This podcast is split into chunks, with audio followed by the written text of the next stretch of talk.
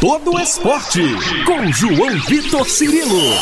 No campo, na quadra, na piscina, no tatame, em todos os lugares. E aqui, no Itacast. Um abraço para você que se liga em todas as plataformas da Itatiaia, você do canal da Rádio de Minas no YouTube, você das plataformas de áudio, do Spotify, do Deezer, do Google Podcasts. Estamos chegando, hein, com a edição 99 do podcast Todo Esporte. Desejando a você um ótimo dia, uma ótima tarde, uma ótima noite, você que nos acompanha em qualquer horário. E hoje com um entrevistado especial, esse podcast é em parceria com o Leonardo Parrella, nosso parceiro repórter digital da Itatiaia.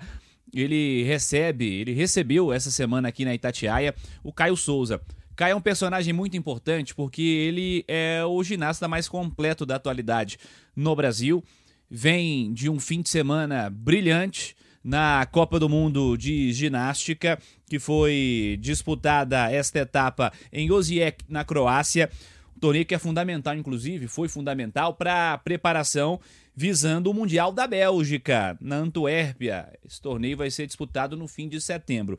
O Caio que aparece no radar aí dos principais nomes, pensando em Paris 2024, Jogos Olímpicos vão se aproximando e no último sábado, dia 10, ele foi terceiro colocado nas paralelas.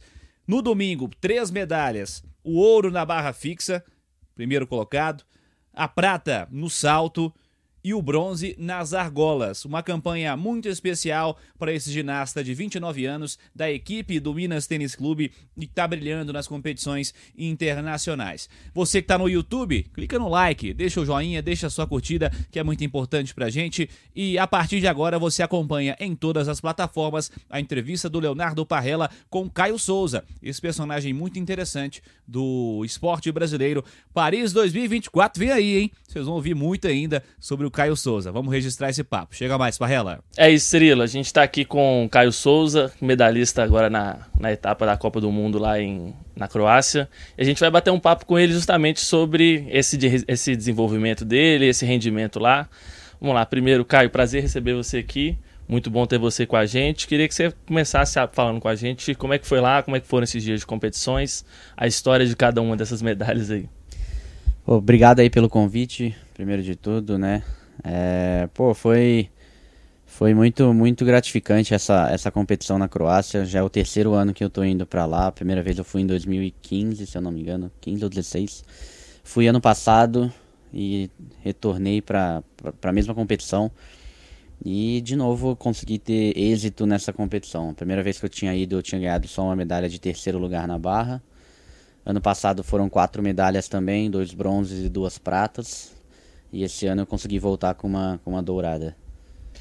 Como que foi seu processo de preparação para essa etapa da Copa do Mundo? Porque a gente viu que foram várias, várias competições, né? são competição, medalhas em, em aparelhos diferentes, né?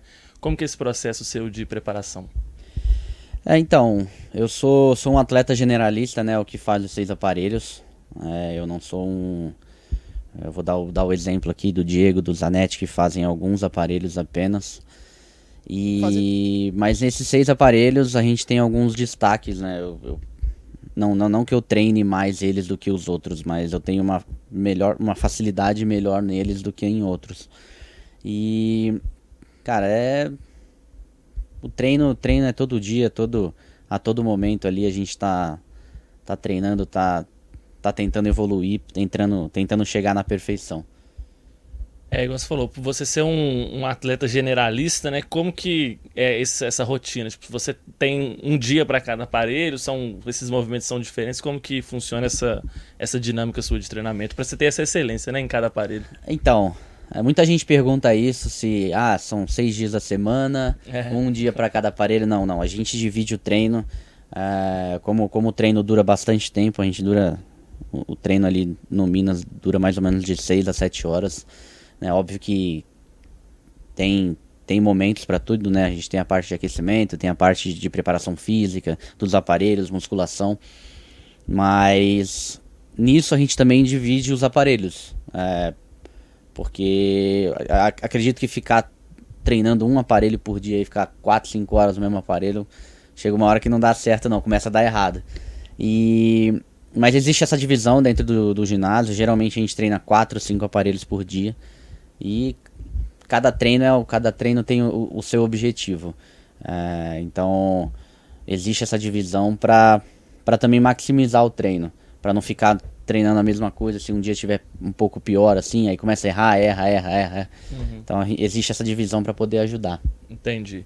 E como que, como que você classifica a importância dessas, dessas medalhas visando o futuro, né? Que tem a Copa do Mundo na Bélgica em setembro, é o Mundial, né, na verdade, e também projetando um pouco já a Paris 2024. É, essa foi a primeira competição do ano internacionalmente, para mim, né, é, especificamente. A gente teve o Campeonato Brasileiro em Aracaju em maio, se eu não me engano. Acho que foi isso, maio. E essa foi a primeira competição internacionalmente. Então a gente nessa competição a gente vê como os árbitros estão, é, apesar do, da, das regras da, da, ginástica mudarem só de 4 em 4 anos, sempre existe uma mudança em, entre um ano e outro, né? Nessa questão de arbitragem, começa a, a ver um pouco mais do que não via ano passado, enfim. Ela, ela é de, foi de suma importância, né? Lá tinham atletas olímpicos, medalhistas olímpicos, medalhistas mundiais. E, e eu acho que essa importância é muito grande. E é a preparação, uma das in, preparações iniciais para o nosso campeonato mundial, que é a competição principal do ano para a seleção, por conta da, da classificatória olímpica. A gente, a gente vai para o campeonato mundial na Bélgica para mais uma vez tentar classificar uma equipe, a equipe brasileira levar cinco atletas para os jogos.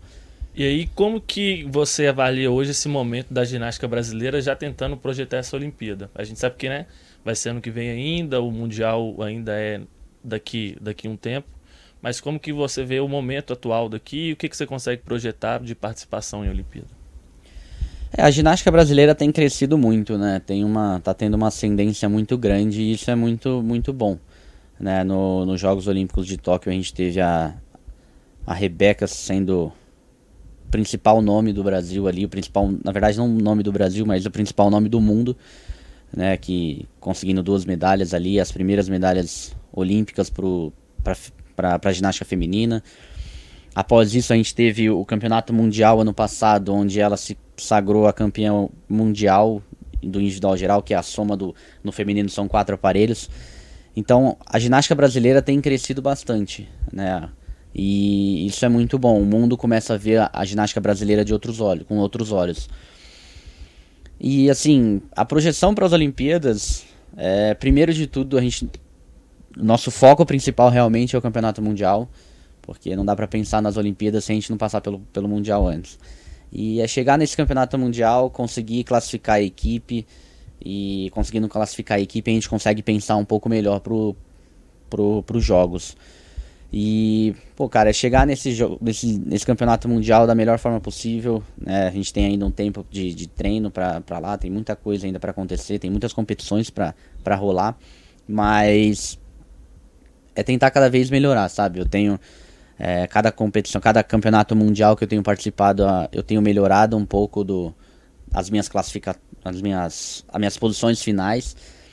E, se Deus quiser, aí tentar trazer uma medalha pro, pro Brasil no Campeonato Mundial. Dentro dessa questão que você falou de ser um generalista, tem alguma, algum aparelho que você sente que você tem um pouco mais de aptidão, que você tem mais prazer em fazer, ou acaba que, que fica nivelado tudo igual? Cara, depois que, né, depois que você cresce, você realmente cria uma aptidão mais forte por alguns aparelhos do que outros. É, eu sempre gostei muito de treinar paralela, é, isso desde pequeno. Sempre tive dificuldade, mas eu gostava muito de treinar, é complicado. E mas um dos aparelhos que eu me destaco muito é o salto. Né? Eu sou finalista olímpico, finalista mundial, sou o atual quinto melhor do mundo de salto. É, ganhei a medalha de prata. O, o, o, que ganhou lá, lá na Croácia é o atual campeão mundial de salto. E, pô, é engraçado porque é, era um aparelho que eu não gostava.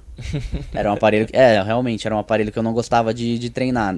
Mas, nessa divisão de treinamento, a gente uhum. tem que treinar. Para quem é um generalista, tem que fazer os seis aparelhos. Sim.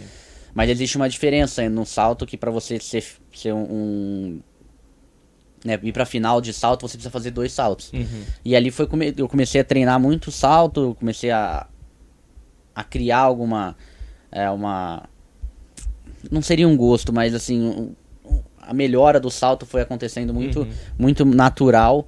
E ali eu comecei a, a treinar bastante para poder realmente. Eu comecei a ver oportunidades que eu tinha no salto que, que eu não consigo ver no cavalo, por exemplo. Entendi. Mas além disso, além do salto, eu gosto muito de. Eu gosto de treinar todos os aparelhos. Não dá pra falar que tenho algum aparelho que não, mas eu, gosto de treinar todos os aparelhos ali. Tem alguns que eu tenho mais dificuldades do que outros, mas acho que a, a minha aptidão maior ali é o salto. Entendi. Caio, vamos caminhando já para a reta final aqui. Queria que você tivesse a vontade de me falar alguma coisa que você acha importante adicionar, que você não adicionou, ou quiser agradecer alguém. É, eu acho que eu tenho que agradecer a todo mundo que torceu nessa, nessa competição. Eu recebi muitas mensagens positivas, sabe? É, isso é, é de suma importância. Isso mostra quanto é, a ginástica tem crescido. Que né, a gente teve a, a transmissão de. Antigamente a gente tinha transmissão só de um canal, hoje a gente teve de, de vários, vários canais. Isso mostra como a ginástica tem crescido, é, como as pessoas têm acompanhado a minha carreira, né? Desde, desde que eu entrei no Minas, é, minha, eu não digo minha carreira, mas os resultados que eu tive levando a bandeira do Minas também foram muito relevantes. Então eu tenho que agradecer a todo, to- todo mundo que torceu, mandou força, sabe? E agradecer também a principalmente ao Minas pela, pela oportunidade, né? Quando eles me chamaram, eles viram tanto eles quanto eu uma oportunidade de crescimento. É, agradecer também aos patrocinadores, né? A gente tem da CBG lá, Loterias Caixa, Petrobras. Sou, eu sou atleta militar também das forças, das forças aéreas.